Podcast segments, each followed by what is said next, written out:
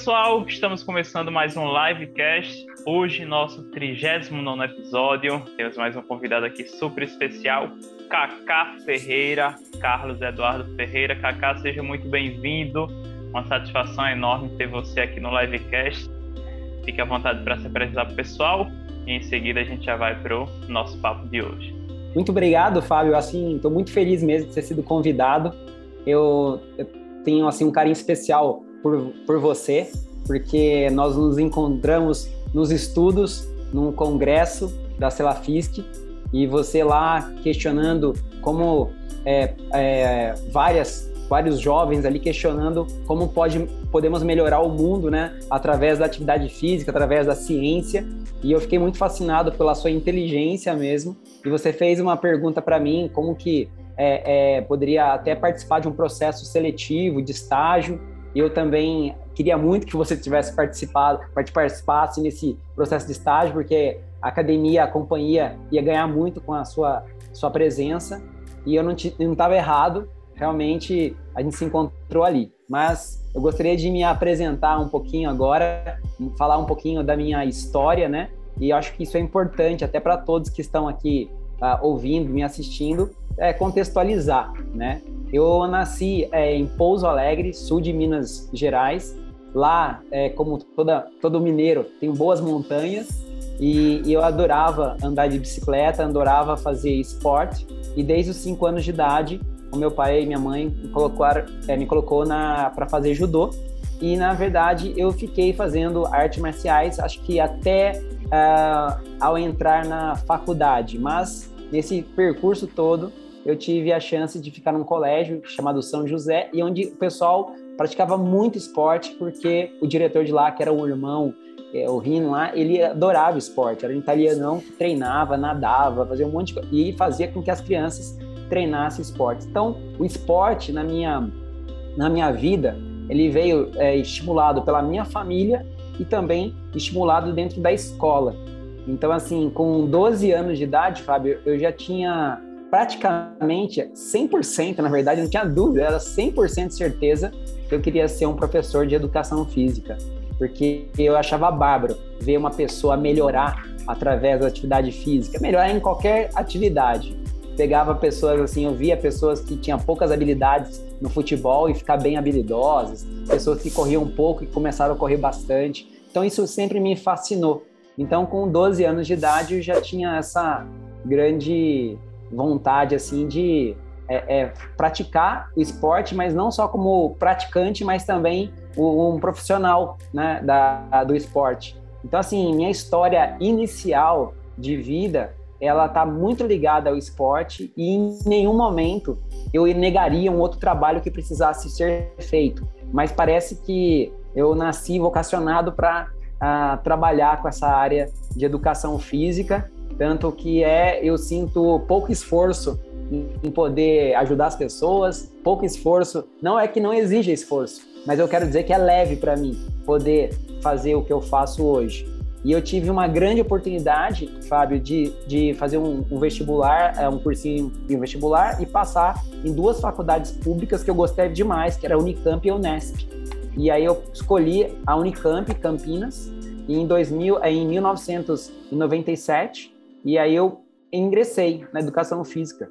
Então, assim, eu realmente eu queria fazer a educação física numa boa escola e eu tive essa oportunidade de estar na Unicamp. Eu fiquei muito feliz porque eu não sabia que era concorrida naquele momento educação física. Eu descobri que era uma boa concorrência. É, eu tive que me esforçar como um atleta tem que se esforçar para tirar resultados. A gente tem que se esforçar e, e aí eu tive que eu tive que diminuir as horas de ginástica para aumentar as horas de estudo. Isso também foi uma, um aprendizado. Até a entrada da educação física me, me ajudou a, a aprender, dar prioridades nas coisas. Então, quando eu optei por educação física, fiz o cursinho, entrei na Unicamp, eu, eu disse assim: eu quero aproveitar o melhor possível. Então, eu fiquei muito focado na minha faculdade, eu gostava demais dos professores que davam aula de treinamento esportivo, e aí eu decidi me formar em bacharel em treinamento esportivo. E em 99, quer dizer, eu entrei em 97 na Unicamp, em 99 eu entrei como estagiário na companhia Atlética de Campinas só de sábado e domingo. Então aí eu tive que ter mais uma escolha, Fábio. Eu, eu tenho minha família em Pouso Alegre, mas o estágio era oferecido só de final de semana. E a cada quatro finais de semana eu tinha um final de semana livre. Então eu só poderia estar visitando meus pais a cada um mês, uma vez só. Uma, um menino que sai de, uma, de uma cidade pequena, do interior, e vai para uma cidade maior, e também tem que ter uma certa é, cabeça para isso, né? E, e, e, eu tive ainda o desafio de não poder voltar muito frequentemente para casa. Eu tomei uma decisão naquele momento. Eu falei, olha, eu vou optar por aceitar o programa de estágio da Companhia Atlética de sábado e domingo, porque nessa academia eu vou ter a chance de encontrar as melhores máquinas, os melhores processos de treinamento, as novidades do mercado, as tendências do mercado. Então, naquele momento, eu não olhei como, nossa, sábado, domingo, nossa, eu olhei assim, que bom, eu vou conseguir estar atualizado e ainda não gastando em cursos, em workshops. Eu, eu, esse dinheiro, você sabe muito bem que quem está na faculdade e está começando não tem esse dinheiro é, às vezes sobrando, muito de nós não temos. É, então, para mim foi uma oportunidade estar na companhia atlética de sábado e domingo. E ainda eu descobri que no sábado e domingo ia menos pessoas nas academias, então conseguia dar um atendimento ainda muito bom. Então, superior. Então, eu, eu acabei é, juntando, juntando o útil ao agradável, né? Então, eu fiquei de estágio de sábado e domingo, e aí as pessoas mesmos que frequentavam sábado e domingo começaram a fazer uma, um dito assim, tipo, escrevia no papel e colocava na caixinha de sugestões, por favor, coloque o, o estagiário KK durante a semana. Então, as pessoas pediram para poder ir para durante a semana. Só que aí eu estava já trabalhando também como estagiário em outra academia durante a semana. E aí eu tinha que tomar uma decisão. Se, se o gerente me, me convidasse para ir durante a semana, teria que me desligar daquela outra academia que também me deu oportunidade. E assim foi um processo assim interessante, porque eu já estava como estágio sábado e domingo, estava como estagiário durante a semana, tive a proposta de ir durante a semana na companhia atlética, mas eu tive dúvida se isso seria bom, porque eu não queria deixar de me comprometer com a academia que eu estava durante a semana, porque eu acho que o comprometimento para mim era um valor muito alto. Então, assim, como que eu vou deixar na mão? Então eu, eu, eu tive uma certa dificuldade, mas um amigo meu, é, um professor, na verdade, chamado Charles, que acho que você deve conhecer, que dá, dá cursos pelo Brasil todo, é Charles Ricardo Lopes, disse ah, claramente, Kaká, você não deve nada para essa academia durante a semana, porque você entregou tudo que você tem de melhor.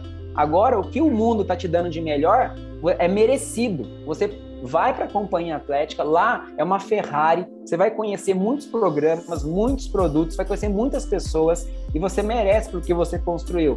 E eu ouvi, eu ouvi bem o que ele disse. É, com as palavras dele, em resumo, é o seguinte: você é um ótimo piloto, precisa de um carro à altura. Então eu quero que você vá para lá. E isso bateu em mim. Mesmo assim, eu senti, né, por estar desligando de uma Sim. academia que me ajudou a me formar, e aí eu me tornei estagiário durante a semana na companhia atlética das 18 às 23 horas. Então eu ficava naquele turno é, noturno e aí durante o dia inteiro, porque Unicamp era integral, eu fiquei da ficava de manhã até a tarde na faculdade e à noite eu ia para é, para a companhia atlética trabalhar das 18 às 23 horas. Então assim, esse foi o primeiro etapa da minha construção profissional. Era uma coisa que eu já amava, eu sentia que era vocacionado, eu estudei, passei no vestibular, optei por Campinas, mudei para Campinas sozinho, é, passei para o estágio da Companhia Atlética só de sábado e domingo, fui pro, durante a semana e aí eu me formo em 2001 em Educação Física em Bacharel em Treinamento Esportivo. Então, em 2001 até 2003, Quer dizer, eu estava com 21 anos, com 23 anos, eu, na verdade, fui convidado por participar de um processo seletivo de gerente. Aí eu falei, como assim? Eu não tenho experiência nenhuma, eu vou já me tornar gerente?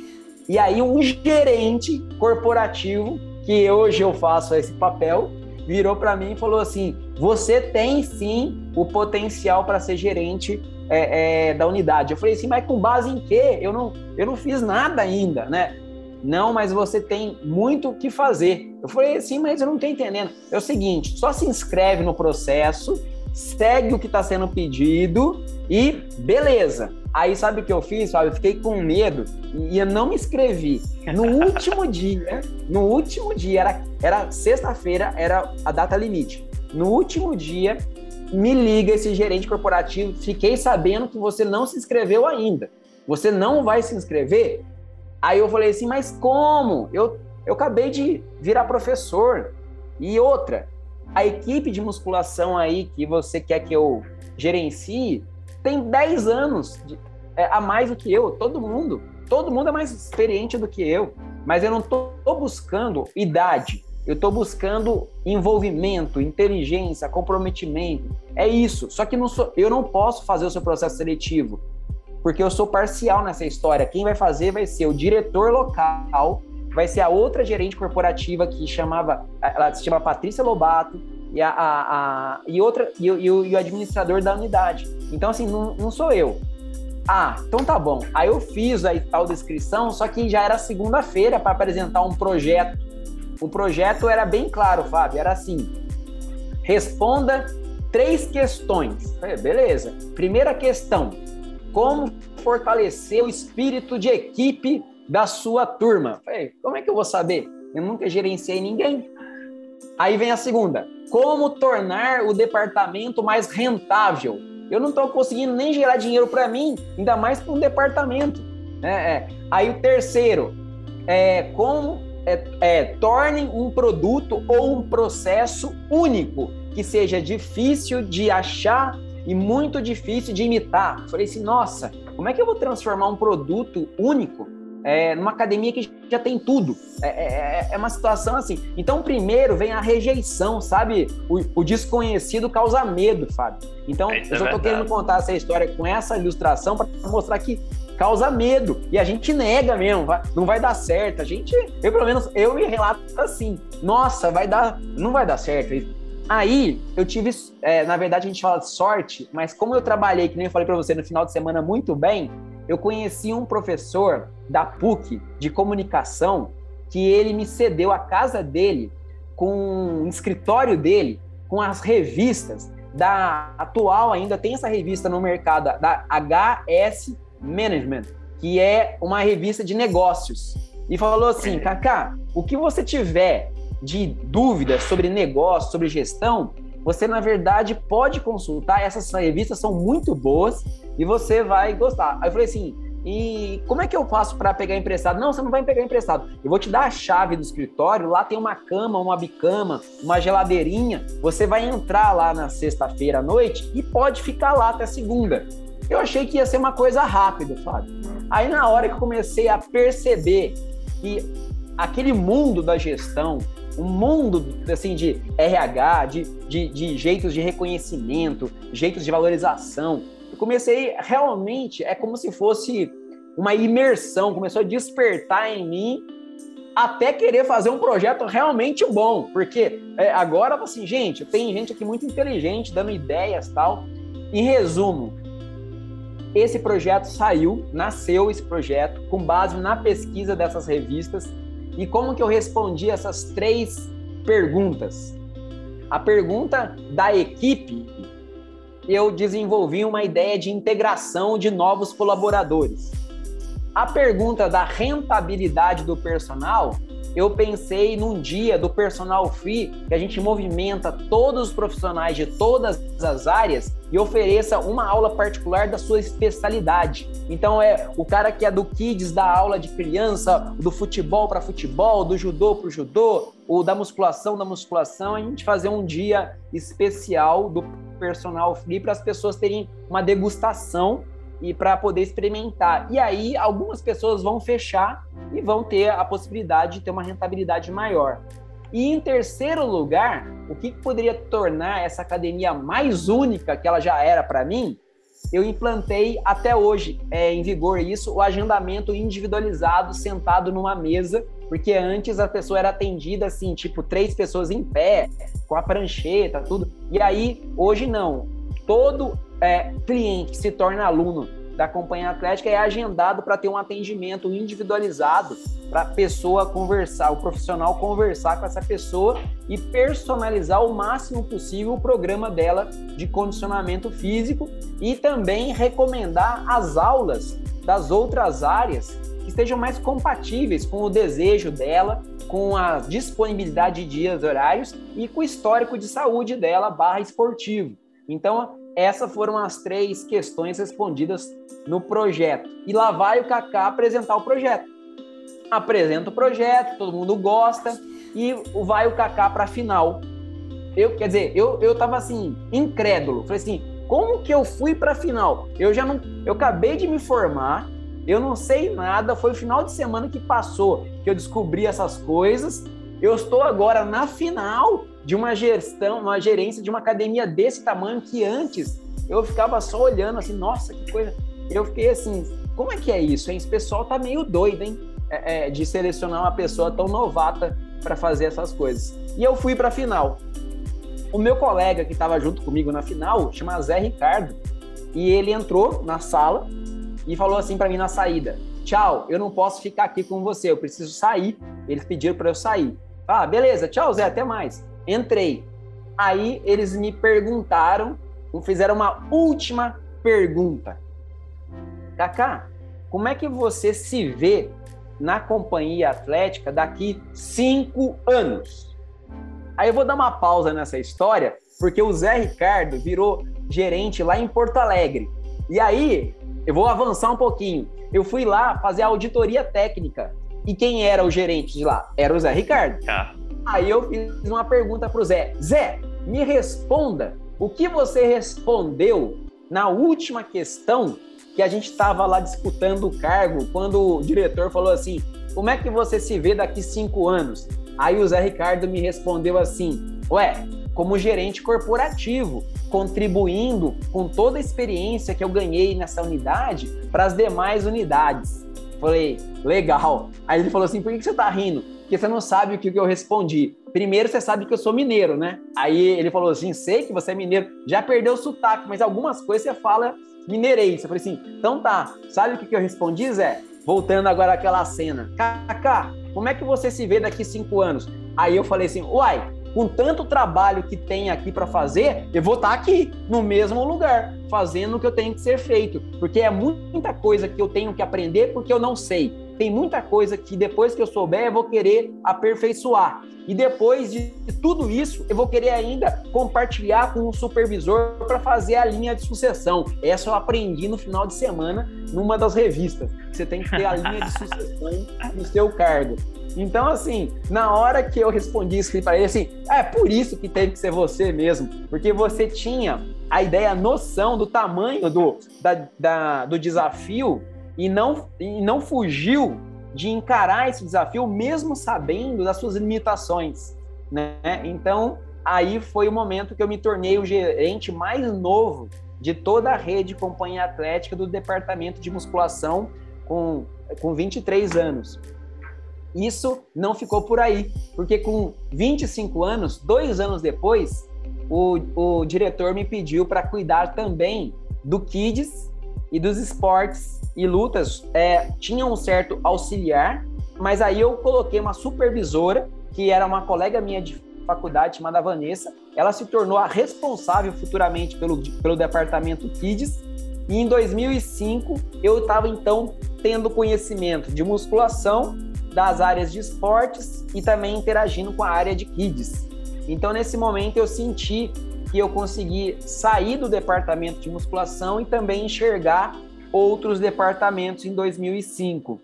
E a partir de 2005, eu comecei a contribuir com os gerentes corporativos em processos seletivos. Então, eles me mandavam para os processos seletivos para poder ajudar essas pessoas, a, aos profissionais serem selecionados para trabalhar nas novas academias da Companhia Atlética que estava abrindo pelo Brasil todo. E nesse processo eu comecei a participar também do treinamento. Eu comecei então a dar um módulo de treinamento, de atendimento, de abordagem, de prescrição cruzada.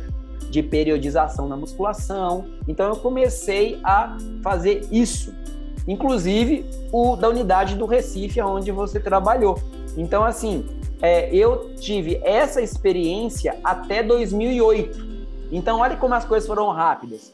Em 2001 me torno professor, em 2003 me torno gerente da musculação, em 2005 gerente de mais áreas, em 2008 eu fui convidado para participar não mais da unidade de Campinas, sair da unidade de Campinas e participar de um grande projeto que era desenvolver o software, o sistema de prescrição de treino dos alunos, colocando para os alunos os exercícios que são mais indicados e contraindicados em função de doença, a prescrição de aulas coletivas mais indicadas e contraindicadas, séries, repetições, fazer com que o nosso sistema não seja só um editor de texto, mas sim um sistema que ajude o profissional a conhecer sobre doenças, patologias, saber direcionar um pouco a carga de treino para não ser uma carga muito forte.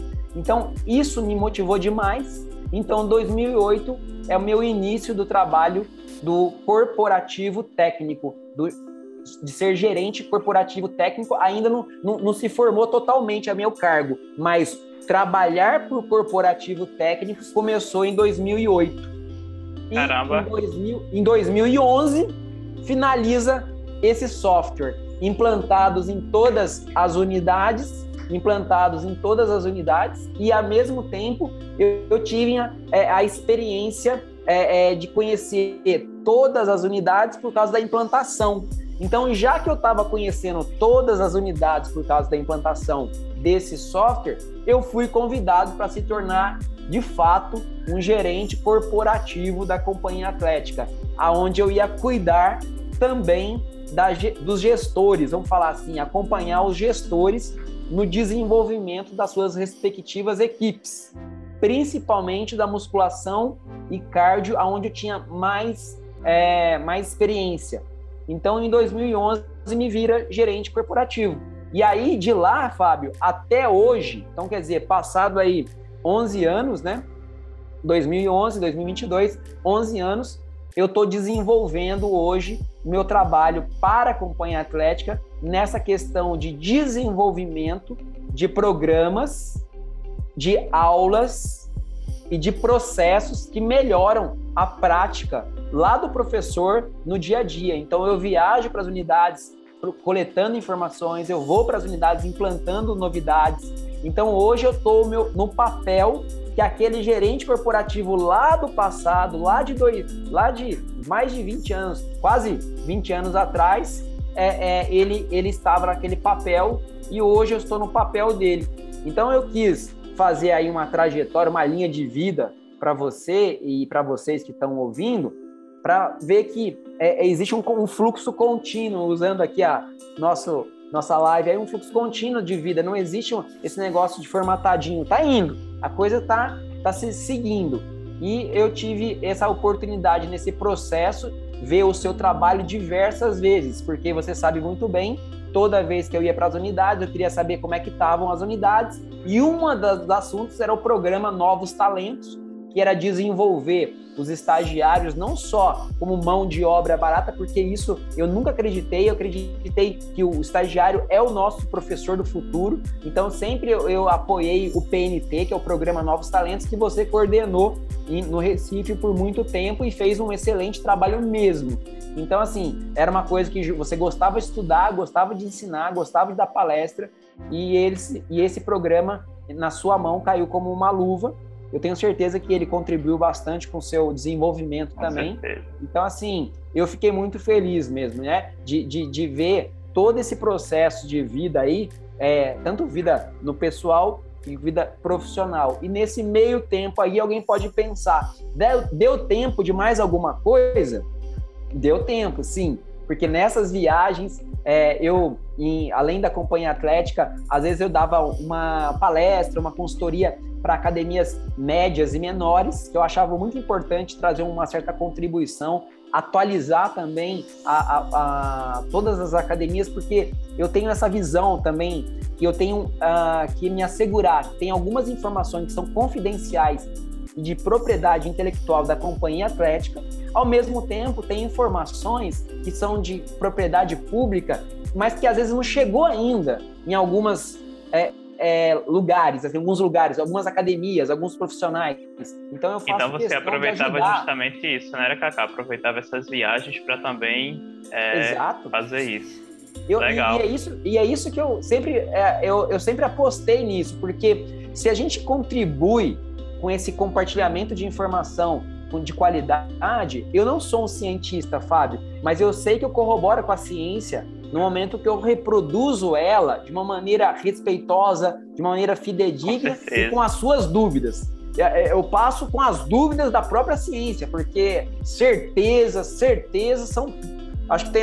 Eu, eu ainda não encontrei assim é, tantas certezas para falar que enche na minha mão aqui, né? Então, assim, eu acho que a gente precisa ser sempre curioso. Então, essa história profissional, talvez hoje, me gabaritou também tá aqui com você, né? Se você me convidou para falar com você, é porque talvez essa história que eu contei até agora trouxe uma certo é, agregou ao longo do meu do minha, da minha vida um valor a ponto da gente compartilhar com outras pessoas. E você percebeu isso e eu tenho o maior prazer de contribuir, Fábio. Eu não sei se eu, eu, eu consegui responder a você quem eu sou, porque eu não queria restringir somente no que eu trabalho, mas sim a pessoa que eu sou.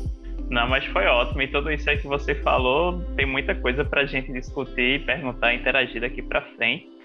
E aí você, a gente tem uma história semelhante, né? A gente, como você disse, a gente se encontrou lá em 2011 no Celafiscos. E eu nunca imaginaria que eu depois iria trabalhar na companhia atlética, né? Mas ali foi nosso primeiro contato. E aí, você é do interior, eu também sou do interior aqui do estado, né? Também tive que vir embora para a capital por conta da. Aliás, antes disso, eu tive que uma trajetória ali entre o sítio e a cidade para fazer o cursinho. E aí eu ia voltava todos os dias. Depois foi quando eu passei no vestibular e vim para Recife, aí foi um outro desafio e finalmente é, concluí a faculdade, né? E aí foram os desafios, as caminhadas ali até chegar no mestrado, assumir o cargo e é, as, as, nossas histórias acabam ali se batendo em, em, em vários pontos, né? Se aproximando, mas é, é muito legal. E hoje eu fiquei assim, eu não sei se já tinha é, tido isso em algum momento, mas fiquei muito feliz de saber que foi você que criou o, o agendamento, né? A, a, a, questão realmente de atender o aluno ali de uma forma personalizada. Infelizmente hoje, querendo ou não, é algo que não acaba que não acontece, né? Em outros outros locais, né? O aluno que está na companhia atlética realmente é, privilegiado de poder o, professor sentar ali, conversar, montar o treino dele, obviamente levando em consideração todas as restrições, as necessidades, como você bem apresentou, né?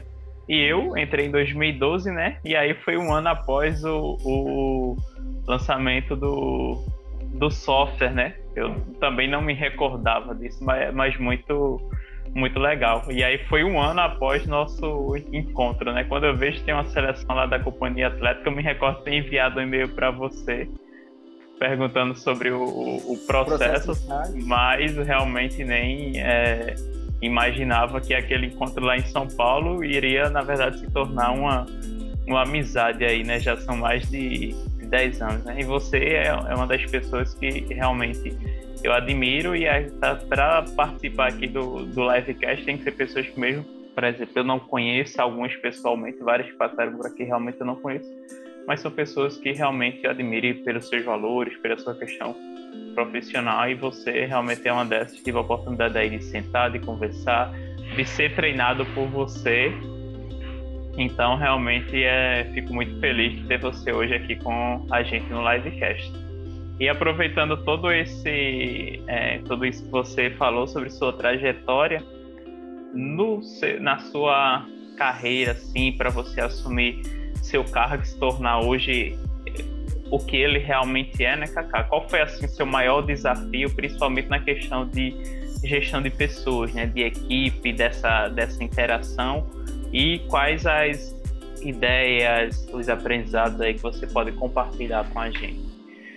Você falou muito bem. Quando a gente está é, iniciando é, um, uma nova, uma novo desafio na nossa vida, como foi colocado para mim, olha, você vai ser, vai se tornar um gerente corporativo.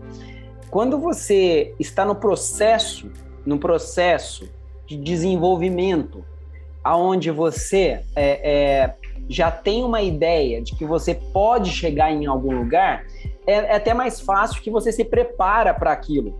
Quando você é colocado assim, olha, você tem perfil de gerente e você não tem ideia nenhuma se aquilo realmente é, é, vai acontecer, que foi o caso da primeira etapa da minha, da minha história que eu contei para vocês de se tornar gerente da unidade, isso para mim causou é, mais ainda um desafio. Então, assim, então eu vou responder essa sua pergunta de, dois, de duas situações. O meu desafio número um, que era para se tornar gerente da unidade, era realmente acreditar e me apoiei em alguém porque eu tive que me apoiar naquele gerente corporativo que me falou que eu tinha um perfil, porque eu mesmo não sabia exatamente se eu tinha o perfil. E, e eu não sabia nem, na, na, verdade, naquela época, o que, que era um perfil. Então, assim, se você não sabe exatamente o que você é, é, pode se tornar, mas alguém que você respeita, que nem você falou agora, que você admira e que parece que com as palavras, com o olhar, ela tá querendo só o melhor para você, eu me apeguei a isso. Eu, eu, eu, eu tive, eu tive, na verdade, é, eu, eu falei assim, eu tive uma. Ele não me deu a mão fisicamente, mas eu me apoiei numa mão invisível.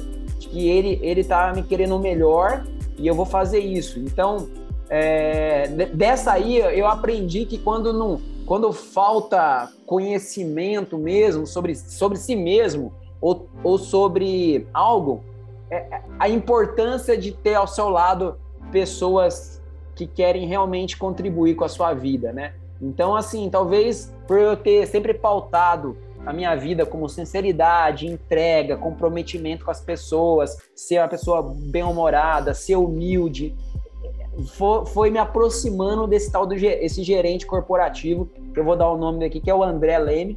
E então, assim, isso fez com que eu aprendi.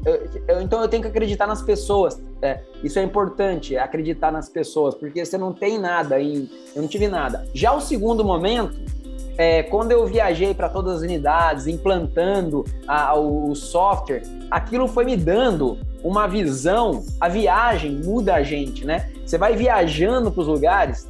Eu fui me apaixonando por quantas pessoas, a, a qualidade, a quantidade de, de assuntos que as pessoas vão alimentando a gente, vai trazendo ideias. E aquilo ali parecia assim, nossa, que infinito. É, como é legal, pessoas diferentes, com visões diferentes, aquilo vai me alimentar. E aquilo realmente eu vi que o meu, o meu maior desafio, eu só poderia ser vencido é, se eu tivesse é, respeito pelas pessoas. Então, para mim, o maior desafio era eu poder aceitar que as pessoas é sempre em primeiro lugar mesmo. Porque depois delas que vai vir o como fazer, que é o processo, e depois do processo, que é o como fazer, é o resultado, como qual vai ser o resultado disso, sabe? Na hora que eu vi que quando a gente é, é, serve genuinamente as pessoas através da sua atenção. Quando a gente fala serve, às vezes vem na nossa cabeça uma coisa dando, né? Mas o fato de você estar tá ouvindo atentamente a pessoa, você está você tá ali presente com ela, você se conecta com ela, e essa conexão, ela não está embasada numa troca de interesse muito clara, assim, tipo, eu só te dou isso porque você vai me dar isso. Não, está simplesmente ali uma pessoa ouvindo a outra falar e atentamente, e o fato de eu estar atentamente ouvindo, a pessoa começa a falar mais, o fluxo fica cada vez mais intenso de informação, e aí você, eu, pelo menos, consigo ter muito mais informações para dar um retorno para essa pessoa. E aí, quando eu dava um retorno para essa pessoa, de, depois de tudo que eu tenho escutado dela, ela ficava de boca aberta. Como é que você ouviu tudo isso? Como é que você conseguiu organizar a ideia que eu estava aqui jogando para você e você conseguiu colocar num papel, numa estrutura?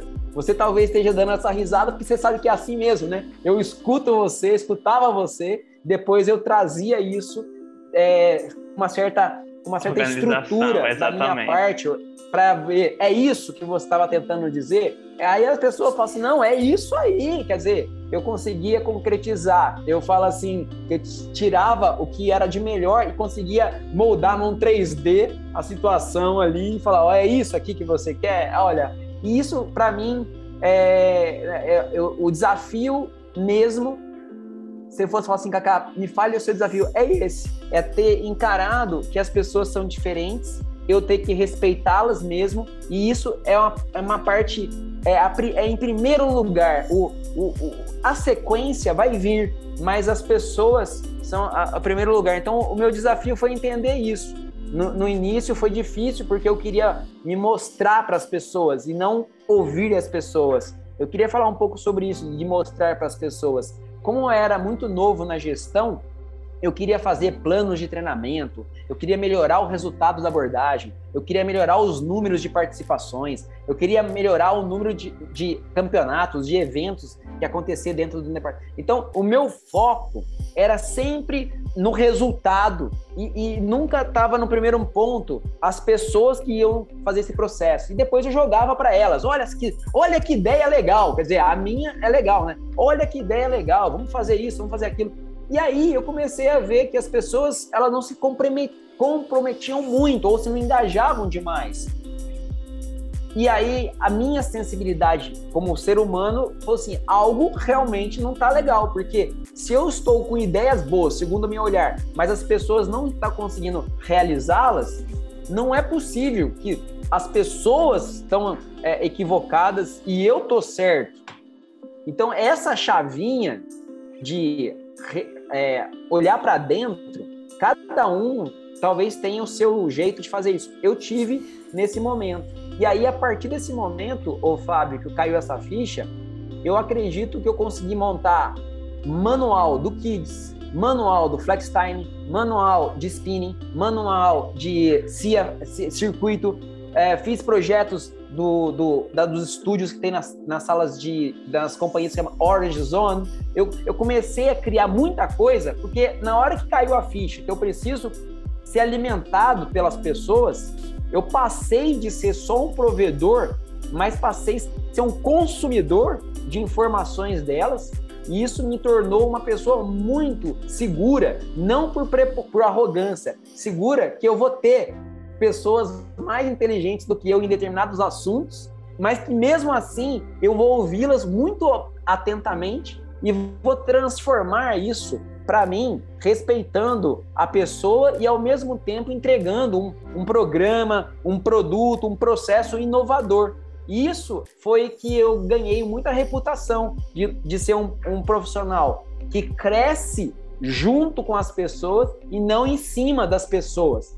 E eu já, você sabe muito bem, eu tenho um envolvimento com 17 unidades. Então são, no mínimo, aí nós vamos trabalhar aí com 34 gestores, cada gestor com uma média de 20 pessoas. Então nós estamos trabalhando com 600 profissionais que atendem aí mais de 50 clientes por profissional. Então isso tudo não me fez subir a cabeça porque eu sei exatamente o tamanho da minha envergadura. Você me conhece pessoalmente, eu já não sou grande, mas eu falo da envergadura do intelecto. Exatamente. Que me permite, na verdade, absorver muito bem o que as pessoas têm. E aí eu navego do pessoa mais nova que está chegando, das pessoas que estão já mais experientes, e elas conversam comigo com a vontade de, de se abrir, porque elas não veem nos meus olhos um, um, julgamento que, que tolhe, um julgamento que faça a pessoa ficar diminuída, ou porque muitas pessoas me dão outro feedback. Nossa, como você é acessível, como você se organiza para atender tantas pessoas. Eu, eu, eu falo assim, eu me esforço mesmo, mas não é nada pesado, gente. Isso, então, assim, o meu desafio era realmente entender isso e eu, eu não posso te dizer que isso para mim hoje está bem aceito e eu estou trabalhando hoje talvez em outro desafio, como contribuir mais, como a, a contribuir mais, fazer realmente valer essa vida. Isso é extremamente importante porque você falou dessa questão de, da escuta, né, de, de ouvir as outras pessoas, de você hoje trabalhar em conjunto com elas. Hoje é uma discussão muito grande, né, não só não deixa no ambiente corporativo, mas em relação a, principalmente a a questões pessoais, desenvolvimento pessoal, que na agitação com celular, com tecnologia, enfim, com tudo, as pessoas acabam não ouvindo as outras, né? não parando para dar essa atenção. E você já falou aí que está no cargo há um, um tempo, então você fez isso desde sempre, depois que você teve essa virada de chave. E hoje, digamos aí, 10 anos depois né, que a gente se encontrou, é algo que vem sendo discutido, mas que na verdade sempre foi essencial né, para o ser humano, independente se você está numa relação pessoal ali, vamos supor, um casal, ou se você está numa relação de trabalho de um gestor com liderado, com, com um professor, com um estagiário. Então, essa importância de se ouvir, ela vale para qualquer ambiente, para qualquer relacionamento que você queira fazer que realmente ele cresça. Concordo, concordo mesmo. De coração concordo. E outro ponto, Cacá, é em relação a também assim a, a, a seu carro, né? Você falou dessa, dessa sua contribuição pessoas que hoje não conseguem é, ter acesso a uma pessoa como você. Você é um cara que, além de todo, como você disse, né, de, de toda essa sua simplicidade, você é um cara extremamente inteligente e sempre tive oportunidade de ter essa conversa e lembrei quando você falou da questão de se organizar para atender as pessoas mesmo na correria ali de passar dois, três dias na unidade, às vezes uma semana ou um pouco mais, mas você se organizar ali para atender as pessoas. É o, o que você enxerga assim de, de casos que realmente marcou a sua trajetória nesse tempo, as contribuições, as pessoas que mesmo hoje não, não estejam na, na academia, né, mas que você viu, pô, caramba, que massa esse esse caso aqui, essa pessoa, esse, enfim, é, o, o que você fez e o que vocês criaram em conjunto, né? É, eu acredito muito boa essa, essa, essa questão, porque na verdade, a primeira pessoa que me fez é, realmente foi um case assim para mim. Eu, eu tanto é que é um marco. É, é, é o seguinte: é na parte da na virada entre quando você está ali na adolescência e aí você eu fazia muito esporte, academia todos os dias, né? E aí entrou naquela tal do simuladão. Vamos fazer o simuladão para ver como é que você tá de conhecimentos gerais e para ver se você consegue uma nota razoável para poder passar de. para entrar numa faculdade, acessar uma faculdade. Eu não sabia direito o que, que era esse negócio de simuladão, tinha uma ideia que o pessoal fazia tal, mas eu continuei do jeito que eu sempre continuo, fazendo esporte depois da, da escola, chegava lá, dava uma lida nas matérias. Bom, chegou num sábado a prova do simuladão, era gigante a prova de simuladão, eram horas de prova de simuladão, aquilo ali me, me tava dando assim, uma certa angústia assim. Terminei. Bom, a coordenadora do tal do simuladão me chamou. Falou assim: olha, posso falar com você? Eu falei, pode. o que, que você quer? Falei assim, olha, eu quero ser profissional de educação física, eu, eu amo esporte. Ela falou assim, deixa eu te falar uma coisa. Eu falei assim, claro, eu achei que ela ia dar uma dica, né, de qual faculdade é, é, eu ia, que eu deveria estar tá entrando. Ela falou assim claramente para mim, Fábio, falou assim: "Olha, com esta nota que você tirou, você não entra em nenhuma faculdade, em nenhum curso. Você não entra". Aí eu falei assim: "Nossa, por quê? Porque o último lugar você ficou entre o último e o penúltimo lugar. Você tá ali batendo entre o último e o penúltimo. Eu falei assim, não é possível. Eu falei assim, mas eu respondi, mas assim, a maioria todas erradas. Rapaz, aquilo ali me machucou, porque eu falei assim: não é possível, eu, eu, eu tinha estudado, sei alguma coisa, como é que eu não posso ter respondido tanto certo? Quase tudo errado. Então, assim, eu não tinha uma realidade mesmo da situação que estava a, a, minha parte acadêmica, sabe? Aquilo ali foi um divisor de água, foi um muro, assim, ó, pum. Por que, que eu tô contando isso para você? Para servir também muitas pessoas que acham que tá muito legal tudo, né?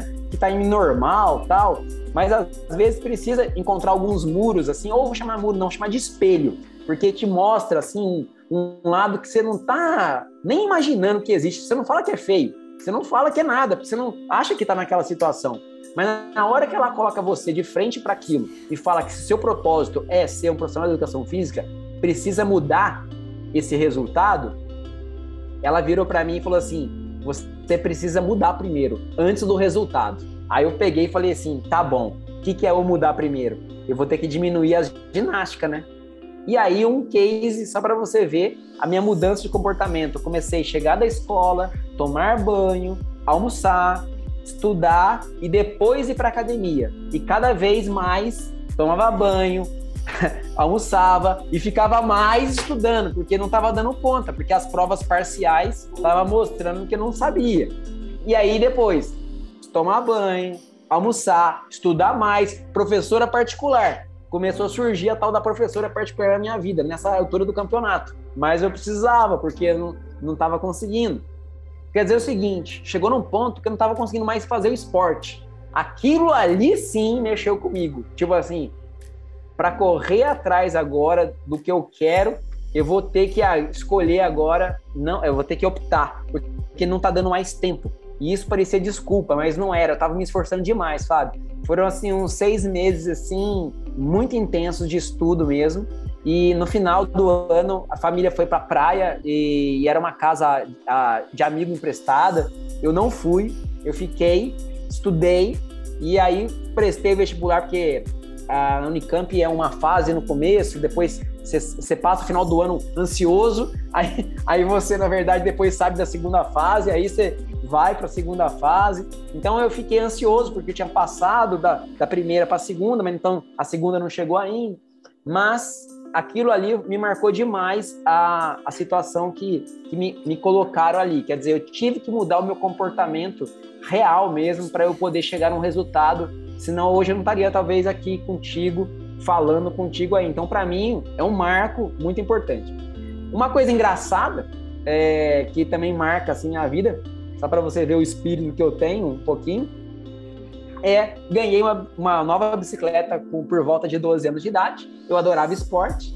E eu falei assim: é, quão longe fica a cidade vizinha? Aí eu, 15 quilômetros. Para mim, 15 quilômetros não tinha muito parâmetro. O que, que é 15 quilômetros? 15 quilômetros, 15 quilômetros catei a bicicleta e fui para a cidade vizinha sozinho, sem avisar ninguém, porque se eu tivesse avisado, alguém não ia me deixar ir. Imagina, quando chegou na cidade vizinha, qual é a vontade de voltar tudo que eu vi que eu fui? Então, primeiro situação, eu notei que você tem uma ideia de partida muito rápida. É, são 15 quilômetros, é ali, vamos começar esse projeto logo. É assim, quando você vai para a jornada, você descobre o esforço que é, ou que esforço que foram os 15 quilômetros. E depois ainda tinha mais, eu tenho que voltar, porque tem coisas que você tem que voltar. Faz assim, voltar, isso tudo que eu fiz, meu Deus. Então, é uma situação de lição. Você vai para uma situação que você acha que dá conta, você parte para essa situação e no meio do percurso já começa a falar: Meu Deus, o que, que eu estou fazendo? Agora não dá para recuar tanto. Vamos para frente, vamos para frente. Aí cheguei no lugar e para voltar. Então eu começo a perceber com essa, essa, essa historinha aí que muitas vezes a gente saía com aquela vontade enorme de fazer uma viagem, mas nada muito preparado é, pelo esforço que essa viagem vai é, tirar da gente porque a gente vai só com essa energia inicial. Então, eu comecei a, a, com 12 anos, eu já comecei a entender algumas situações que me levou hoje pensar sobre isso, porque hoje quando alguém chega com um projeto novo, cheio de ideia, eu mantenho essa energia da pessoa e vou dando etapas, eu, eu tento quebrar o, a jornada por trechos pequenos, fazer um, um trabalho intervalado para ela não perder a vontade. Então ela, ela faz a primeira entrega, fica, celebra, dá uma descansada, faz uma segunda, porque se deixar sozinho, fazer tudo sozinho, muitas das pessoas desanimam. Então, assim, é, ajudar as pessoas a realizarem seus projetos é, é, legal agora, porque eu sei que eu posso é, fatiar o projeto e ela vai se sentir mais, assim, capaz de chegar lá. Então, na hora que eu falei esse case para você, é só para mostrar que isso também influencia a minha vida hoje. Isso é, isso é muito importante, né? Para mim, o meu case foi dentro da faculdade, não foi nem tanto, eu não passei de primeira no vestibular, né? Mas isso não mexeu muito comigo.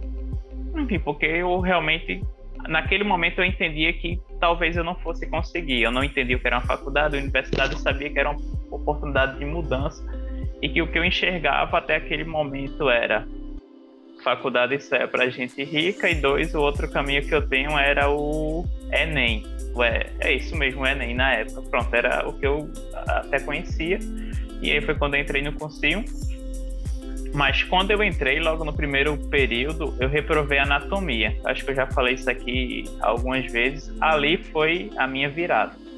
Ali foi, ali foi quando você disse o espelho, não foi nem o muro, foi, foi o espelho. Foi quando eu notei que, pô, beleza, eu tô aqui, mas para eu alcançar, para eu dar os passos que eu preciso, eu vou precisar me esforçar muito mais.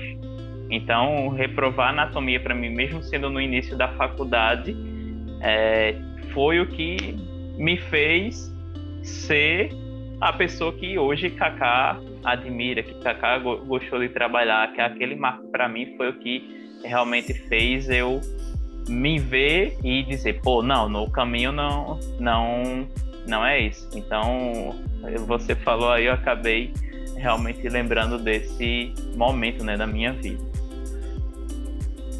Eu tenho, eu tenho, eu tenho um, um, outro marco, foi ter encontrado na faculdade um professor que eu me espelhei muito, que é o Paulo Roberto de Oliveira, e ele, na verdade, ele era muito direto, muito correto, mas ele tinha um conhecimento, uma eficácia no conhecimento muito bom. Ele sabia exatamente como é, é, motivar os alunos a terem o melhor, a melhor performance, o melhor programa, o melhor. É, é, é, isso que era legal. Ele, ele tirava da, da turma querer mostrar o melhor de cada um, sabe? Para mim foi muito importante o papel do Paulinho, porque ele, eu fui, eu fui é, é, orientando dele na minha monografia, tudo também.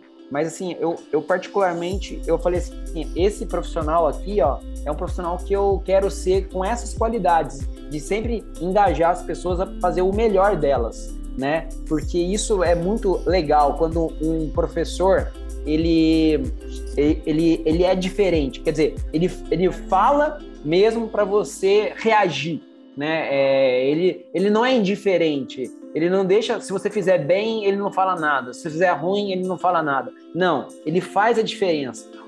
É, agora eu sei como falar. Os feedbacks que ele dava eram feedbacks que faziam sentido, não eram feedbacks assim abstratos. abstratos. Muito legal, Fábio. Não, Fábio, a sua redação sobre anatomia, pontos anatômicos, você foi no detalhe. Isso fez a diferença de eu te dar essa nota.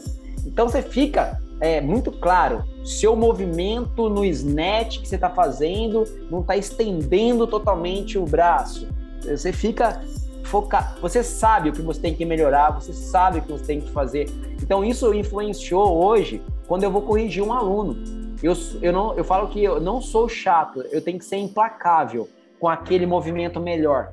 Porque eu sei que um movimento melhor de um aluno vai fazer bem para o aluno, que é em primeiro lugar, e ele passa a ser também uma assinatura do professor dele. Quer dizer, aquele aluno do Fábio, do Kaká, que faz bem, ou só ou todos os alunos do Fábio do Kaká costumam ter uma boa prática corporal, um bom consciente, conscientização dos movimentos. É, isso é importante para mim, fazer com que todos tenham o benefício de ter movimentos bons, movimentos maduros, movimentos é, é, é consistentes, para com que eles obtenham o efeito da prática. Porque a ausência disso, Fábio, é, coloca as pessoas em risco. Então, assim, a ausência de uma boa educação é, é, corporal faz as pessoas se colocarem em risco quando elas decidem fazer ginástica. Eu, eu, eu acredito que todo mundo deve obter o, o melhor benefício da ginástica, mas quando você conhece sobre ginástica, você sabe que os movimentos é o vetor principal para acontecer o benefício. Então, se o vetor principal não está bem consistente, bem consolidado, coloca-se em risco a pessoa e com certeza os benefícios, né? Eu vou Exatamente. ser muito claro para você, bem claro. Uh, passou na minha, na, ao longo da minha vida um aluno que estava muito acima do peso e ele chegou até mim porque ele se machucou fazendo uma caminhada. E aí ele fez a seguinte pergunta muito sincera: Professor, como é que você pode me explicar que fazendo caminhada eu me machuco? Porque para ele o ato de caminhar estava no nível de atividades na cabeça dele que é zero, que é tudo perfeito, ela é do bem, que nada vai acontecer com você, todo mundo recomenda, é, é isso tudo é do bem. É, é, caminhada é do bem, é, pode fazer, né? Então, quando você é, é, é, confrontado com uma pergunta dessa genuína, né? E você tem a oportunidade de explicar para a pessoa, né? Explicar para a pessoa simples assim, fulano, o ato de caminhar é um ato, é um movimento, correto? Correto, beleza, tá certo. Você estava caminhando? Não, sedentarião, só trabalhando. Eu dizer, certo. Zero, sem caminhada, né? Então, quanto tempo você caminhou? Me falava para caminhar todo dia, 30 minutos por dia. É a recomendação, certo? Então, existe entre o que você estava fazendo e os 30 minutos que está sendo recomendado, existe um, uma, um processo, uma, um processo de, que Até a gente chama de lá, né? adaptação, né? né? Então, o papel nosso, o papel do, do profissional, um dos papéis nossos profissionais é, é ser o, o pedagogo mesmo, é fazer uma. Como que eu vou transferir esse conhecimento, esse conteúdo de movimento até ele chegar a fazer os 30 minutos, 40 minutos, de uma maneira que traga mais benefício do que o malefício, né? Então, assim, muitas vezes o que a gente vê as propagandas é que faça ginástica, independente do que você fizer, tá tudo certo. Mas na realidade, eu, eu vejo que isso é colocar muita gente. Quando você dá essa informação muito geral, ela, ela é motivante, mas é, é, é uma certa forma é, é colocar muita gente em risco, porque muita gente não tem noção dos seus próprios movimentos. Assim isso, como só essa, pegando essa conversa pode essa conversa pode ir longe até pode ir até no, no nas razões porque eu estou falando isso porque eu estou encontrando isso muito frequentemente ainda mais agora que no período pandêmico aí, as pessoas foram para o outdoor e começaram a ter um outro nível de atividade e tiveram. É, eu tive respostas de médicos, ortopedistas, fisioterapeutas que também aumentaram ah, bastante a, a, incidência de lesões ah, osteomuscular. E aí, Cacá, aproveitando o, tudo isso que você falou, isso cabe à situação que você passou e que eu passei, né? A pessoa ela não tinha, não, ela não sabia, a gente quando eu reprovei anatomia, ali eu vi. Mas as pessoas muitas vezes, falando em relação à atividade física, elas não têm esse espelho, não têm essa referência e ela realmente, como você falou, essa pessoa ela acreditava que aquilo era o básico que realmente ela conseguia fazer, mas na verdade não era para ser feito como como ela fez. É, e é isso. E assim, e é, e é um desafio para nós, porque do, de um lado, nós precisamos ajudar a população toda a introduzir uma ginástica mais é, é, consistente. Eu não tô, eu não tô defendendo nem A nem B. Uma ginástica consistente, mas que essa ginástica consistente tenha como pré-requisito um caminho, um funil, aonde as pessoas possam adentrar para poder ter uma experiência com seu corpo que torne ela com mais opções ou é, que agregue a ela mais conhecimento sobre si mesma, que na hora que ela for se desvendando na ginástica, ela vai tendo mais efeitos positivos do que efeitos negativos, como uma lesão. É, é, e, é, e é esse é o processo que eu quero me debruçar mais, assim, é, Hoje eu tô. Esse mês passado eu fiz 43 anos e eu fiz uma pergunta. Os próximos 43 anos, no que, que eu quero me debruçar? Eu quero me debruçar em como contribuir para essa, essa qualidade de movimento chegue em mais pessoas, né? E aí, Cacá, aproveitando isso que você falou é, sobre essa questão do, do movimento em si, isso vai muito do personal também, né? Tem muita gente que diz, não, que o personal tem que ser, de... o, aluno tem que ser dependente do personal. Pelo contrário, né? A gente tá ali para dar cada vez mais autonomia para o aluno treinar, para que ele treine com segurança, para que ele tenha as informações necessárias, para que ele não se lesione e que muitas vezes com a orientação que ele recebeu ele consiga fazer atividade quando ele não esteja com, com a gente, treinando realmente ali com, com o personal com a melhor palavra, colado nele. Claro, e eu, eu, vou, eu vou lhe falar, é tão sério isso mesmo que a gente está conversando, porque se você é um profissional, seja personal, mas seja um profissional, que você tem um aluno e você ensina ele bem, você, tá, você tem, ele tem confiança em si mesmo, a gente está falando que se ele for fazer uma ginástica igual à sua, igual que você faz com ele, sem a sua presença, ele já vai ter um repertório melhor. Mas o que a gente está falando aqui é o seguinte: são as atividades extra, as inusitadas, as surpreendentes, as que acontecem sem a gente nem imaginar, e acontece.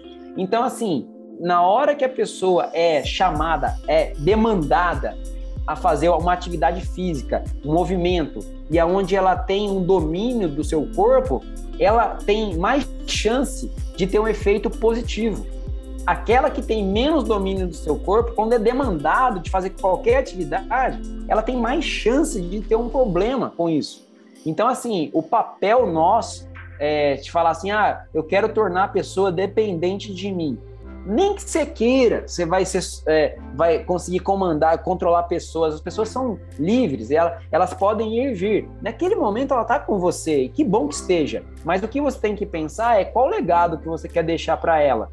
Ela. Ela vai levar isso para a vida dela enquanto ela estiver aqui. Então, o meu programa, ela pode ser de emagrecimento hoje, mas o meu programa é de longevidade, é fazer com que a pessoa se torne bem ao longo da vida dela. E nós, conhecendo a dinâmica do nosso corpo, que o nosso corpo nasce, desenvolve e envelhece, a gente sabe que numa idade sensível infantil, a gente dando mais repertório de movimento, a criança se desenvolve não só fisicamente, como cognitivamente. Quando você coloca a atividade dentro daquela fase de produtiva, de desenvolvimento, principalmente depois que você entra na, 20 anos, começa a entrar em faculdade e tal, e vai até, a, a, é, é, é, eu falo assim, 40 a mais, ali naquele momento você vê que a atividade física ela serve muito, muito um trabalho de desenvolvimento e manutenção da saúde, tirar o estresse, ela, é, ela, ela, tem uma, é, eu falo que ela, ah, ela tem uma função para qualquer pessoa ela vai ter uma certa função, mas eu quero dizer o seguinte: a gente tem que compatibilizar a esse momento da vida da pessoa. E quando ela entra num processo que ela vai sentindo que ela tem uma perda um pouco maior de força, uma, a, a, o tecido fica mais, menos elástico, você começa a ter uma função, uma contribuição para essa pessoa retardar esse processo. Mas isso é um fluxo contínuo. Vai desde criancinha e você vai trazendo essa situação até. Então a gente tem que ser um profissional do bebê ao bisavô. Essa é a ideia. Ah, mas você pode ser especialista em alguma área? Claro que pode, mas não perca a conexão, que é, uma, é um ser humano que vai ter um processo de desenvolvimento envelhecimento. Então a gente não pode perder essa visão futura, porque a gente realmente a gente interfere naquilo que é muito sagrado da pessoa, que é o que é a parte é o, a, a, parte física, o corpo dele que, que no meu conceito de físico não é só a questão material, mas a ideia é a gente estar tá fazendo uma intervenção ali de uma maneira ah, muito íntima na pessoa quando a gente mexe com o movimento, né? Sim, com certeza. Não e é uma coisa assim tão simples, né? Isso. Mas eu, eu, eu falo que é, é, é, ela é, eu falo que ela é simples é, de falar, mas de perceber e sentir, ela tem essa complexidade, né? Que a gente tem que levar em consideração. Como você falou, né? Precisa entender todo o processo, né? Não só hoje, não só a fase que ela está, mas a fase que ela viveu antes e a que ela ainda vai viver um pouco mais à frente. Que, como você disse, pode ser que você esteja com ela realmente ou não, você enquanto profissional.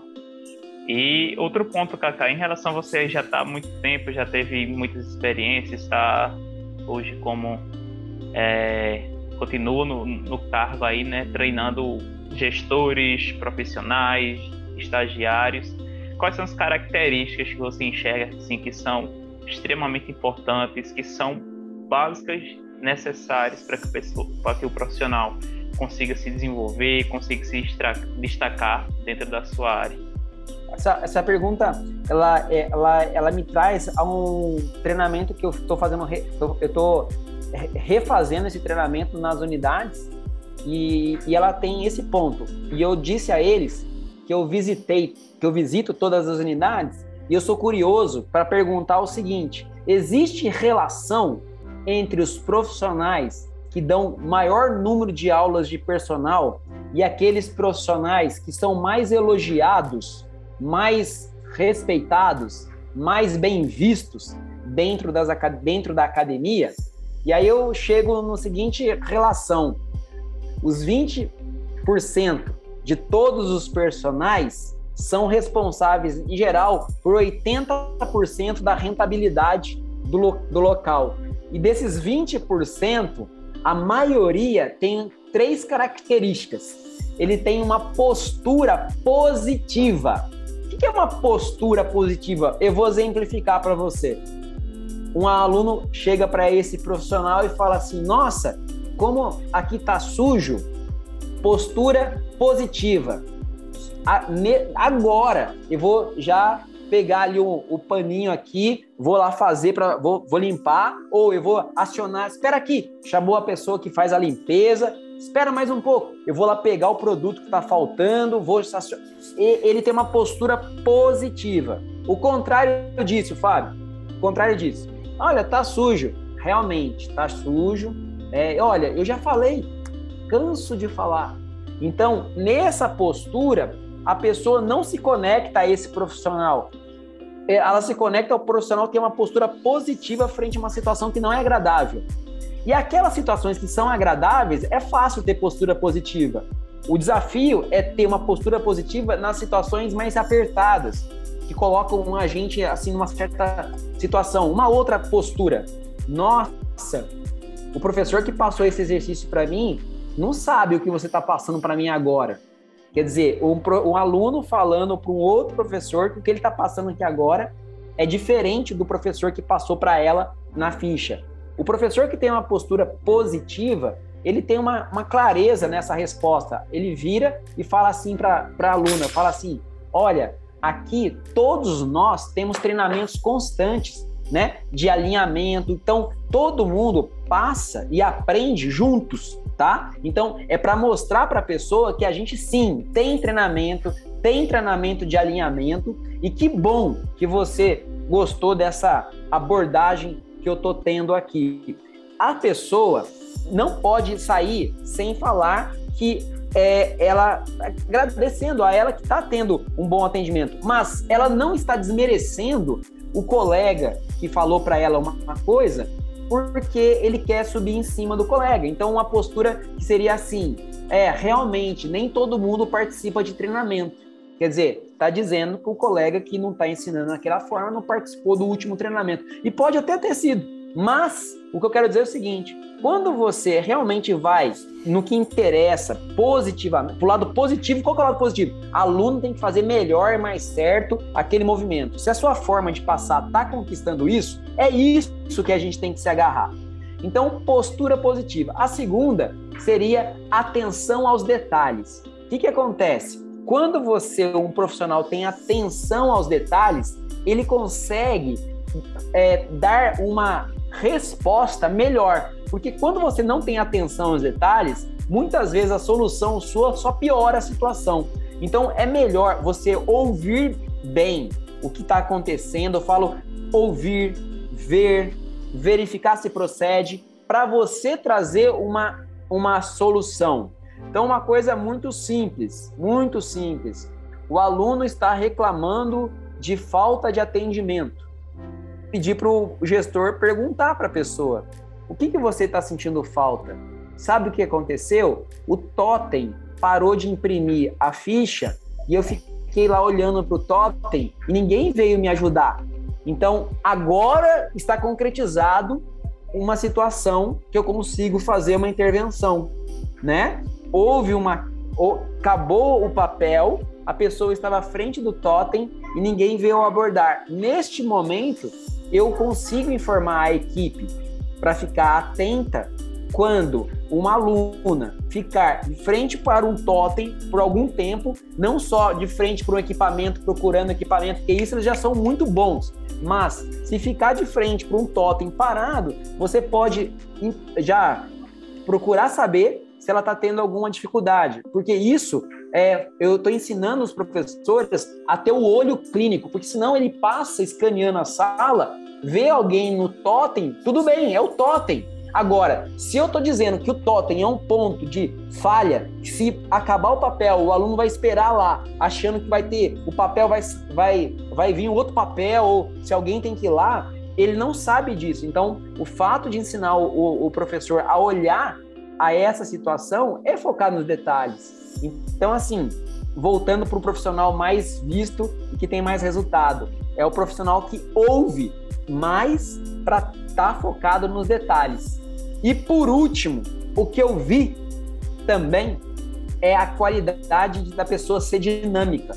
O que é ser dinâmico? Eu comecei a, a cheguei nessa palavra, é aquela pessoa que dá uma ela exala movimento, ela, ela exala energia, ela consegue é, atender a pessoa criando um movimento, uma, uma, uma, uma vontade dessa pessoa é, de se movimentar mesmo. Ela, ela estimula a pessoa, está indo muito bem, continue assim, ela elogia, mas esse, esse dinamismo da, da, motivação durante o atendimento, ela consegue atender um aluno, ver quem está passando, falar um oi. Ela tem uma certa visão, que a gente pode falar de visão mais distribuída, mas ela é dinâmica. Então, ela, ela mostra energia. Então, postura positiva é como você enfrenta as saias justas. Atenção aos detalhes é o, qual, o quão profundo você escuta as pessoas. E estar dinâmico é você criar uma energia em volta de si para as pessoas quererem estar junto com você, voltando com você. Eu vou naquele horário porque o Fabinho tá lá. E o Fabinho, quando tá, ele olha mesmo a gente, ele motiva a gente, ele faz a gente fazer melhor. Então, assim, você cria uma dinâmica é, muito legal né, no ambiente. Então, se você notar tudo que eu falei para você, eu não falei um conteúdo de fisiologia, de biomecânica, eu não falei e não desmereço eles. Eu não desmereço mesmo eles. Eu só estou querendo te dizer que os 20% dos personagens que geram 80% da receita, predominantemente, tem uma questão de presença e atitudes que não tem a ver com o currículo, que não tem a ver com o tamanho do bíceps, que não tem a ver. Não quer dizer que não seja aquilo importante para algumas pessoas, mas que não tem a ver. Não tem a ver com o preço baixo de, de, de aula de personal, que não tem a ver.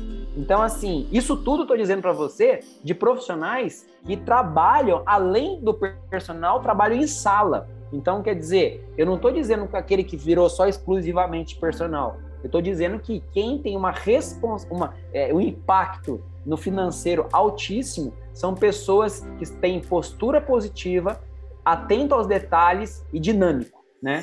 Então essas são as qualidades que eu, eu vi na prática e, e às vezes a gente fica até besta, assim, nossa, como como com isso é tão, é tão poderoso para modificar, para criar a carteira de alunos, alunos falarem das pessoas, isso é muito. A, e, e o estudo vai ser cobrado logo depois. É como se isso abrisse a porta, a conexão com o aluno. E na sequência, o aluno vai te trazer demandas. Ah, tô com dor aqui, tô com aquilo aqui, eu quero aquilo. E aí você vai precisar abrir mão dos seus conhecimentos. Então, eu digo a vocês assim que o, o vagão, o, o carro que puxa o vagão é o coração aí, essas três qualidades. E o restante dos carros que vão entrar nesse coração aberto é a fisiologia, biomecânica, é, bioquímica, sistema de treinamento, tudo isso que a gente gosta muito de falar. Mas as pessoas só vão querer escutar quando a gente se conecta primeiro com elas através, do, no, através do coração e não da razão. Legal, tá muito bom. Tenho certeza que quem ouvir, quem assistir, vai realmente aí ser uma virada dentro da sua carreira e se já faz aperfeiçoar ainda mais, né? Recapitular e saber hoje com propriedade de quem entende e trabalha com, com isso há vários anos, que essas são três características realmente fundamentais. É isso aí, Fábio. Então, Cacá, já que a gente falou sobre essas três características, agora a gente vai para o próximo ponto, né? Já vamos chegando aí próximo do nosso último bloco Queria que você falasse, desse um conselho para quem está começando, né? Você já falou para essa, essas três características, mas se você pudesse dar um conselho para quem está começando hoje, para quem literalmente quer dar passos alcançar um destaque na sua carreira ou até mesmo um cargo como é o seu hoje e, aliás, chegar na sua função. Ah, muito obrigado por essa pergunta, porque quando a gente faz essa, essa própria pergunta para os novos talentos, queria os estagiários, né, o que, que, as, que eles visualizam, a, maioria, na verdade, não consegue é, descrever muito bem, desenhar muito bem é, esse cenário, porque eu falo que é interessante, um cenário futuro, muitas vezes ele é construído baseado nas suas experiências que você veio passando ao longo da sua vida, e aí você vai construindo um cenário futuro, né? E, e uma coisa, uma característica, assim, se fosse para dar alguma dica, né? que seja que, nem todas as dicas vão servir para todas as pessoas, mas eu acredito que uma dica que vá é, pelo menos a, atingir boa parte das pessoas que existe, na verdade, assim, para você conseguir galgar na sua carreira, você pode pensar que seja uma escada que você vai indo de degrau a degrau. Você pode pensar que é um salto, você salta de um degrau lá para um degrau lá de cima, né?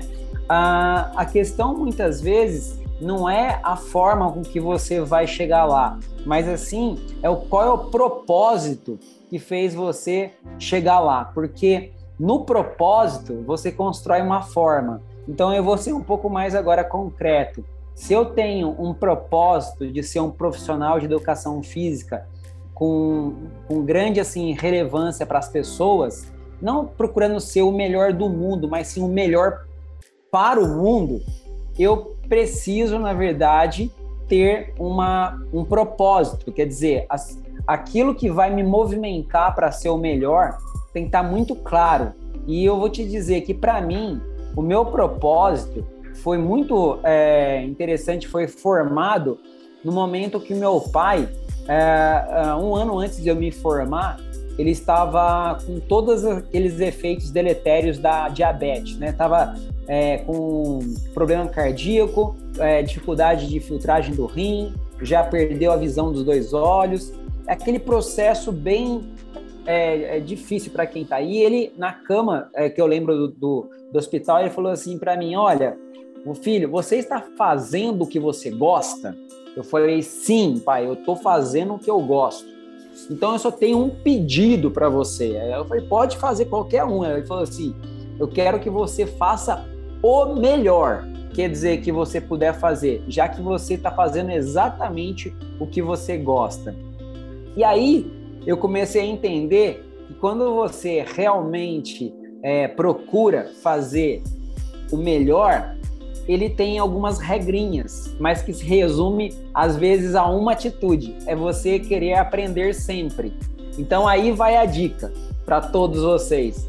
Se você se colocar numa posição humilde, que é se deixar se fertilizar pelas pessoas, com uma cabeça e um olhar de aprendiz, independente da idade, independente do, do quanto você já caminhou, você tem um grande, uma grande chance de você atingir qualquer, mas qualquer mesmo resultado que você deseja para você, porque é nesse espírito que você consegue a, unir pessoas, fazer pontes, é, ganhar de presente conhecimento que você jamais é, ia conseguir talvez numa única vida. É, então, assim, o estado de aprendiz ele não pode acabar quando você entra numa faculdade ou mais precisamente quando você sai da faculdade, mas sim ela, ele tem que ser um espírito norteador no seu processo. Então, para todo mundo que está começando agora,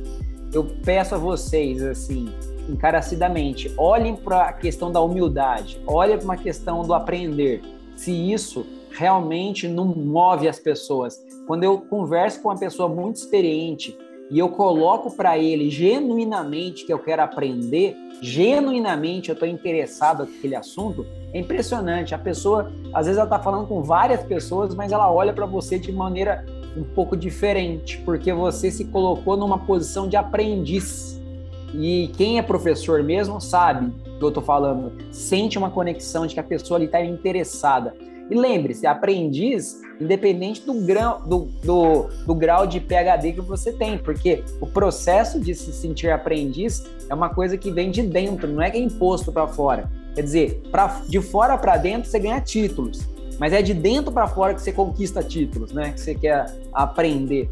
Então, assim, minha dica é essa, gente: é, é tentar aprender sempre mesmo mas a essência é a humildade. Sem a humildade, ela bloqueia o aprendizado ou pelo menos atrasa. Aí quem quer saltar, salta curto.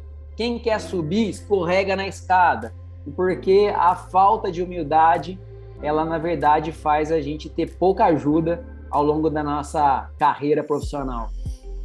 E aí você falando sobre a questão de humildade, dessa importância desse aprendizado, né, Cacá? Isso é bem claro. E voltando mais uma vez aqui às oportunidades que eu tive de sentar e realmente conversar com você, todas elas trocamos aprendizados e você realmente foi muito humilde ali na sua maneira de, de muitas vezes ouvir, foi de, de ouvir o que eu, que eu tinha para falar, de, de compartilhar e também você foi muito sábio na hora de transmitir ali esse conhecimento, né? De, de passar também. Então, é mais uma vez aí uma, uma boa lembrança da nossa história ao longo de todo esse tempo. E como você falou, né, é importante realmente você se colocar nessa situação, né? Porque às vezes você chega em determinado ponto, como você disse, né, você acaba a graduação, tende a acreditar que beleza, acabei a graduação, então já já fiz o que tinha que ser feito. Só que na verdade sua trajetória acabou de começar. A graduação dentro da escadinha, né, se a gente pudesse colocar, seria como se fosse literalmente ali o primeiro degrau, né? E se você não coloca esse esse essa lição, esse aprendizado que você acabou de compartilhar com a gente em ação, você tende, na verdade, a não sair daquele degrau. E como você disse, na verdade, subir pode escorregar e, e cair. É, eu acredito nisso e foi, foi bem é, interessante esse bate-papo, porque você tem, você tem uma experiência comigo. E aí você pode realmente é, é, é, confrontar com uma experiência, porque aqui é uma, uma conversa muito aberta e eu queria ser pautado mesmo para uma experiências reais, assim, e, está sendo interessante porque você está lembrando, eu lembro de uma reunião nossa, tá, você fez eu lembrar agora, é, sobre PNT, sobre cardiofit, teve várias, na verdade. E se a gente for mais longe, lá em 2011, né, que foi quando a gente se encontrou a primeira vez, já, já trocamos ali é, aprendizados, né, figurinhas, como se diz. Verdade. E agora, Cacá, a gente indo para o nosso último bloco, é, vou pedir que você aí fale um fato ou na sua trajetória profissional, pessoal, que marcou a sua vida. Eu acredito, assim, que na vida minha pessoal mesmo, assim, que eu acho, assim, foi um marco, foi o nascimento do meu filho Yuri, né? Que foi, foi assim, uma mudança. Eu estava com 30 anos, né? E e foi uma mudança porque é, é, é engraçado, porque até então você corre bastante, você, você tem apoio de tudo, de muitas pessoas, tudo, mas você tem uma, uma família ainda para ser construída. Mas na hora que nasce o seu filho, aí parece que você fecha numa, numa família agora e eu tenho os meus meus projetos, eles não têm como não passar por essa por essa família, até pelo meu senso de responsabilidade com as coisas, né? E eu curti bastante esse processo porque é, eu, eu, sentia muita felicidade. Eu não sabia definir muito bem ela, mas eu sentia muita felicidade por ter uma chance de interagir assim com uma com, com um ser humano desde o início, né? Desde o processo. E isso foi a coisa assim muito bonita para mim. Isso me tornou uma pessoa, com certeza, como uma pessoa é, mais menos crítico, mais tolerante, é, mais ponderado é, ao falar, é, um olhar mais assim acolhedor dos erros, mas não nunca é, conivente com eles, mas mais acolhedor para as coisas andarem de uma maneira mais leve. É, me ensinou muito como, como tratar pessoas, sim, lidar com, conversar com pessoas, relacionar com pessoas. Então, o marco ali foi uma mudança mesmo de vida e aquilo me motivou, me deu um gás assim a mais para eu poder continuar é, nesse caminho, porque agora eu tenho uma pessoa que, que, que vai, vai me olhar como exemplo também. Então, assim, é, parece que ajuda a gente até a se retar mais ainda, sabe? É, escolher o melhor que a gente tem para a gente poder oferecer. É, se a gente tem alguma coisa que ainda que a gente está se aperfeiçoando, a gente faz força para se aperfeiçoar, para a gente poder também ser um exemplo, ou, ou pelo menos é, ser coerente para exigir do seu filho posturas ou comportamentos que você tem, né? É, tem que ser coerente. Então, eu, para mim, um marco muito importante foi o nascimento do, do Yuri, que eu acho que é, eu, eu, eu acho que esse é um marco meu é, ligado à minha vida mais assim adulta, mais madura, sabe? É, acho que essa foi um, foi um marco pessoal. E uma grande lição, Cacau, aprendizado? Olha, assim, foi muito interessante. Eu acho que aí esse é o ponto que eu que mais me surpreendeu, se fosse como uma lição. Parece, parece frase uh, de livros que a gente às vezes recorre, que era chamado de autoajuda, mas, é, é, mas assim, a grande lição mesmo é você conhecer a si mesmo. Essa é a grande lição do aprendizado, porque Uh, ao longo da sua vida você vai se apoiando no seu pai, na sua mãe, num responsável, depois no professor, depois num professor particular, depois, quer dizer, a minha vida também passou por muitas situações onde a gente se apoiava muito nos outros para você poder agir, né? E de uma certa maneira é, é importante porque você tem segurança é para poder se dar os passos necessários, mas o mais uh, a maior lição da vida é quando ela te fala assim: você é responsável pelos seus atos, você é responsável pelas suas palavras, você é um ser consciente dos efeitos dos seus comportamentos, você tem que ser o seu é, é, o seu pai, a sua mãe em relação a, ao, ao, ao se autoavaliar, é, ao se autocriticar. Então, assim, uma lição que eu tive, e isso me leva hoje muito bem falar com você, falar com o diretor da empresa, falar com a pessoa que está precisando, com uma necessidade, que é ser muito curioso antes de afirmar, ou antes de julgar, ou antes de apontar. Então, sabendo disso, eu, eu descobri que eu sou muito é, é, é, ligado a conhecer primeiro as coisas para depois sair fazendo. Então, eu segui essa lição que a vida me trouxe, que eu sou uma pessoa que precisa, na verdade, ser mais assim, perguntar mais, saber mais das coisas para eu poder é, agir. Eu respeito isso hoje. E eu, eu tenho certeza que as pessoas que no primeiro momento que me conhecem acham que eu estou demorando para é, é, responder e com o tempo elas percebem que na verdade eu estou dando a maior atenção que ela nem imaginou que ia ter sobre determinados assuntos que ela me trouxe. Que na hora que eu devolvo, a pessoa fala assim, não, mas você parou para pensar nisso aí tudo, assim, eu falei assim, eu parei, é, é, eu peguei isso para pensar, e, é, e, essa é a minha forma de, de, de, de ver, de, de, agir nesse mundo, né? Então, quando você me pergunta isso, é a mesma coisa que está acontecendo comigo agora, o que, que eu vou conversar com, com o Fábio, que é uma lição que é muito importante para mim e que realmente vai me, que vai me ajudar até compartilhar com as pessoas e elas podem se autoavaliar. Então, se conhecer e se sentir responsável é, pelas suas atitudes te torna ah, uma pessoa assim mais presente para você não sair fazendo coisas ah, ah, sem pensar ou, ou falando palavras sem medir ou tendo atitudes comportamentais grosseiras. Então, quando você é, é, tem essa sensação de responsabilidade bem, bem descoberta, assim, você acaba, é, eu acho que você acaba convivendo melhor com as pessoas, porque elas, elas também precisam saber quem sou eu para poder reagir também. Sim. Então, na hora que você não der esse tempo para elas, elas também vão reagir de forma impetuosa. Então, saber é, ter, esse, ter esse grau de conhecimento sobre si mesmo, talvez eu não tenha eu, eu não tenho ainda desistido, porque eu acho que toda vez que acontece algo novo na minha vida, eu, eu fico pensando exatamente, nossa, como isso como que isso me mexeu comigo, como é que, por que que isso mexeu comigo, né? Então, assim, legal, Kaká. Essa é uma lição que eu tenho. Muito legal.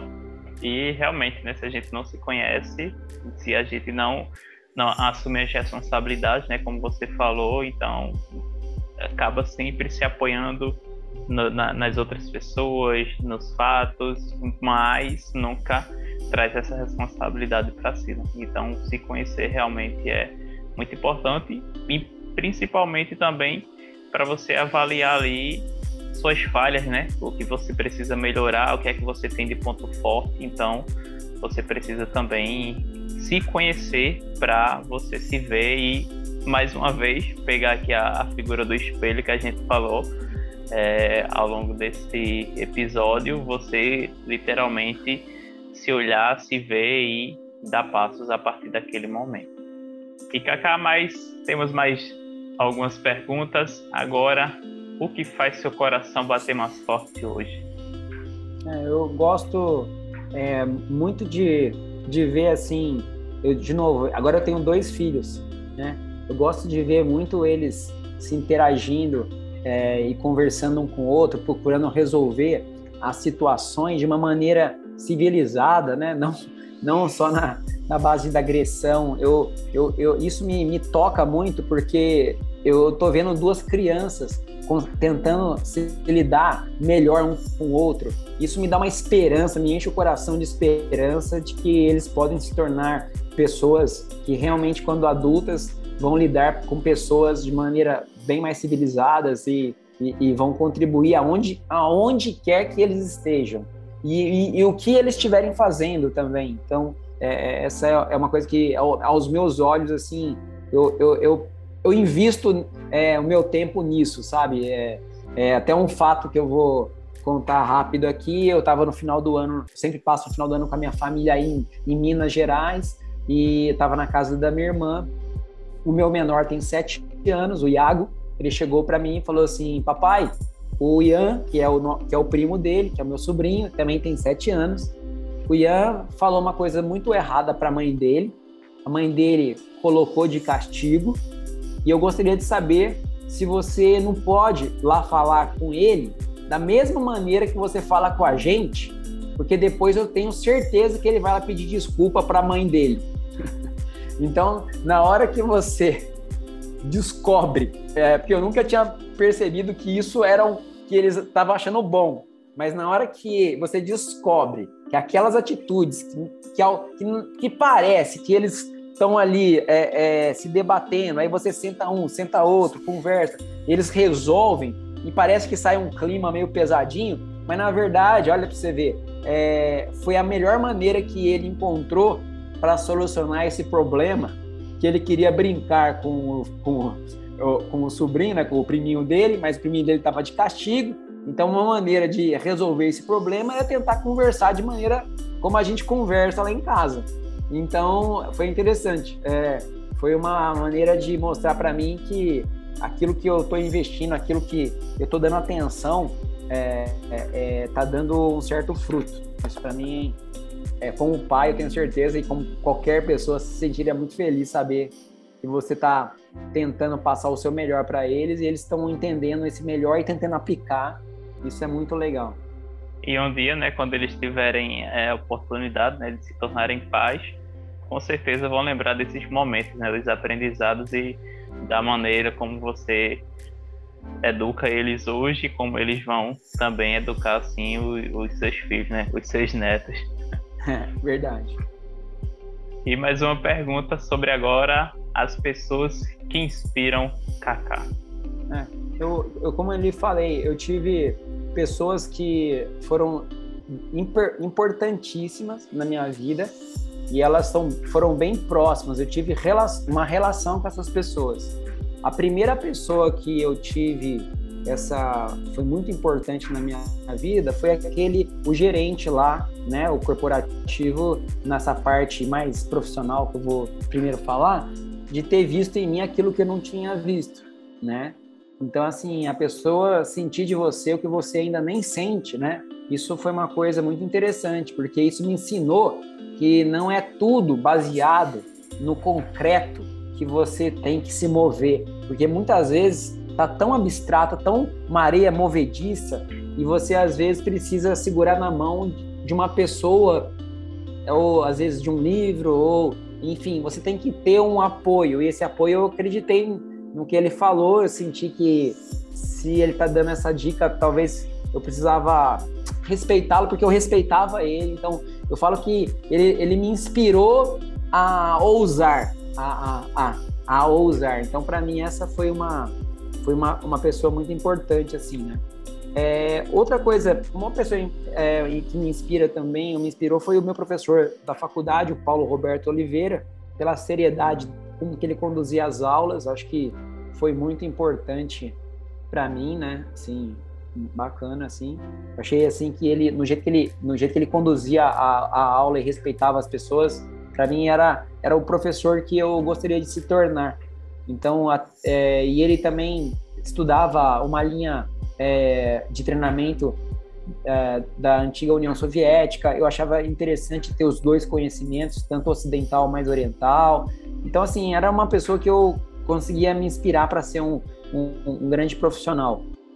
E teve também, e tem também, né, uma, uma, uma pessoa assim, vamos pensar assim, dentro do, do mercado, assim, da, dessa área, nossa, eu tive uma pessoa que me inspirou pela excelência técnica, que foi a Patrícia Lobato, que ela iniciou com, eh, eu iniciei com ela nesse processo corporativo e eu pude aprender a capacidade que ela tinha de visualizar tendências, de enxergar profundamente sobre assuntos, ela ter essa visão.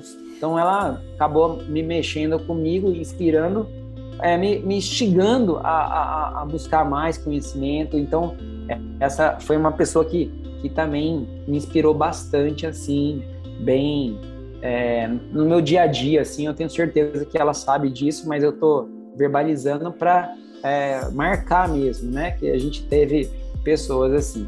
Lá atrás, lá atrás, eu falo que a gente não tem nem sempre. Eu falo que tem pessoas que a gente inspira, se inspira. E tem pessoas que faz a gente transpira, né? De transpirar. Lá atrás, com 5 anos de idade, quando eu entrei dentro do judô, eu tinha um sensei que era é, sargento da polícia militar. Então, ele tocava aquela aula de, de, de judô com o rigor militar total. Assim, horário, é, fez uma coisa errada, corte de unha, cabelo, tudo. E aquilo ali foi muito puxado para uma criança tão pequena, mas ao mesmo tempo, é, engraçado, me deu uma, uma resistência psicológica para cansaço e para fadiga que eu devo bastante àquela experiência, a capacidade hoje que eu tenho de trabalhar e, e de suportar é, é, muitas reuniões, muitos trabalhos, com alto nível de atenção, de foco, sem muito distração.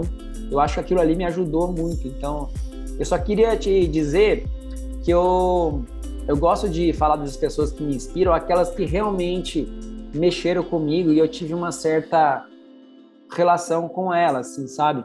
É, é, eu acho assim, todas as outras que eu possa falar aqui, são coisas que eu li, ou que eu escutei, ou que eu vi uma frase, mas é, sendo bem pragmático assim, eu não sei o tanto daquilo é aquela pessoa, ou aquilo que escreveram dela, ou aquilo que ela realmente disse. Então, eu não tenho ainda, para lhe dizer assim, uma pessoa de fora, assim, que, que seja bastante famosa, que, que eu consiga falar assim, eu tenho exemplos, mas eu não tenho essa mesma é, profundidade em falar nas pessoas que eu tive um relacionamento e que com certeza essas é, deve ter deve ter, deve ter outras, mas essas que vieram agora na nossa conversa aqui, elas é, precisam saber que elas fizeram uma boa diferença assim na, na minha vida. Mas é isso, né? Ao longo de toda a nossa trajetória, a gente acaba tendo mentores, tendo pessoas que realmente fazem a, a, diferença, né? Algumas nos inspiram e outras, como você falou, nos fazem transpirar, né, Kaká? Mas é, realmente, se não fosse essas pessoas, a gente não teria dado passos muitas vezes na área pessoal, na área profissional e a gente não teria chegado onde chegou hoje. Então, muitas vezes, realmente, como você falou, às vezes a gente ouve uma frase de alguém que, digamos, é famoso ou acompanha alguém, mas as pessoas que estão mais próximas são aqui as que realmente você acaba tendo um contato e são aquelas que muitas vezes vão realmente gerar uma transformação na nossa vida, né? Mesmo que não seja a, intenção muitas vezes dela, mas o comportamento, uma lição, uma conversa, isso acaba gerando uma transformação, né? E você trazendo o exemplo aí lá dos cinco anos de idade é algo que repercute hoje no seu dia a dia, no seu foco, na sua atenção. Então, o, o quanto isso foi importante realmente e é importante até hoje na sua vida. Isso mesmo. E para a gente fechar, Cacá, uma frase ou uma palavra que represente você. É. Vou pensar numa frase eu, ou numa palavra assim que eu que eu realmente me representa assim, né? É, e eu, assim, com, com toda humildade, eu vou te falar assim uma, uma, uma, uma palavra que não eu penso sobre mim, mas que é, as pessoas mais próximas de mim, minha esposa, a minha irmã que cuidou de mim, é, junto com a minha mãe, é, principalmente de quando eu nasci até os 12 anos de idade, elas, na verdade, sempre me qualificam como uma pessoa incansável, né? Incansável. E aí eu não utilizo isso como um elogio, porque na maior parte das vezes elas querem dizer que eu preciso parar, né? Que eu preciso diminuir, né? Não é porque isso é bom e eu continue, mas eu quero te dizer assim, do fundo do coração, que eu só me sinto, ou pelo menos as pessoas acham que eu estou incansável, porque eu sinto uma energia muito é, que junta a vontade que eu tenho de fazer as coisas e a capacidade que eu sinto que eu tenho de fazer as coisas. Então, é, existe a, a essa questão, eu desejo, mas eu sinto que eu sou capaz. E isso me canaliza com uma certa intensidade muito grande. Eu posso dizer que talvez o incansável se torna incansável não porque ele é realmente não vai cansar em nenhum momento, mas é que enquanto a prova da vida da gente não é um tiro de 100 metros, ela é uma maratona. Então, assim, se você, na verdade, continua é, andando e não pare, você continua em movimento, isso para mim é muito importante, o movimento na minha vida. Então, por isso que eu estou sempre me relacionando, que nem agora eu estou falando contigo, eu tenho uma sequência, uma conversa com uma pessoa lá de Manaus, na sequência, uma pessoa de São Paulo do marketing, na sequência, eu tenho uma, uma, um aluno que eu vou atender de personal, tá sempre em movimento. E, e, é engraçado, porque isso me deixa mais energético e não menos energético. Então, parece que o movimento em mim gera movimento. Aí as pessoas que olham de fora, parece que eu estou incansável. Mas na verdade, mas o que acontece é que eu, eu me sinto que, as, que essas coisas todas diferentes acabam me alimentando, me alimentando mais e aí eu continuo. Então, talvez se eu fizesse uma única coisa, fazendo uma única atividade, talvez eu se sentiria muito cansado. Mas como eu me coloco, eu me, eu me, me, me empurro para fazer muitas atividades, porque eu sei que isso para mim é muito energético, me, me ajuda a manter a minha energia alta e eu sei lidar com ela, pelo menos até hoje minha saúde é muito boa, eu tenho pouquíssimos problemas que a gente tem hoje. Muitas pessoas têm estresse, muito ansioso, muita. Isso na verdade não é uma não é um, uma presença na minha vida, graças assim a Deus e eu sinto que eu cuido também da minha saúde, da minha alimentação, do meu descanso. Tudo isso que eu tô falando para você não quer dizer que eu não durmo, não. Eu durmo às nove da noite, Eu acordo às 4h30, 4h45, 5 horas eu estou fazendo o meu café, junto com o cachorrinho que fica junto. Depois do café, eu vou dar meus primeiros compromissos, e aí vai o dia, vai trabalhando o dia. Mas legal, né? Realmente aí você é um exemplo, né, Cacá? Você, todas as oportunidades, mais uma vez que eu tive contato com você, você estava sempre treinando, sempre realmente cuidando não só do, da parte intelectual, né, mas é, da parte física realmente também, como você falou, não, não só do corpo, né, vai, vai muito mais além disso. E é sua trajetória, né, como você falou, foi isso que realmente desde a sua infância que você praticou esporte, teve esse contato e isso a, a gente vê que faz diferença, né, não só nas pessoas que que tiveram é, essa oportunidade, como você teve, né? Agora, só para falar um pouquinho, eu não tive a oportunidade, de, digamos, de, de ter acesso a esporte, outras modalidades, porque eu morava no sítio, mas eu sempre gostei de pedalar, então é o que se aproximava de, de um esporte, mas que realmente é algo que eu gosto de fazer até hoje e seus benefícios e realmente o quanto o exercício faz você realmente ficar mais disciplinado, você ter foco, ter uma atenção. E você, é um, mais uma vez, é um exemplo nesse sentido também. Muito obrigado, Fábio. É isso. Kaká, mais uma vez, muito obrigado por você ter participado aqui do livecast, ter batido esse papo, compartilhado aí suas experiências ao longo de toda essa trajetória. Fique à vontade para deixar uma última mensagem aí para o pessoal eu agradeço assim a você, o seu convite. Eu não, não assim, de maneira nenhuma eu me ativei aos meus compromissos, mas assim, eu estava comprometido com essa com, a, com esse bate-papo. Eu estou aqui por inteiro aqui com, com você e com todos que vão estar tá ainda assistindo.